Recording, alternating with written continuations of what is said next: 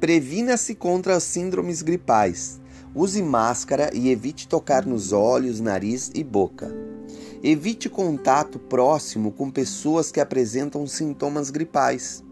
Se você ainda não tomou a vacina da gripe, procure a Secretaria de Saúde do seu município para saber onde se vacinar.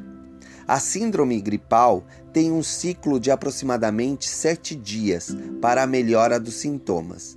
Se os sintomas se agravarem, procure uma unidade de saúde. Essa foi a nossa dica do nosso podcast de hoje.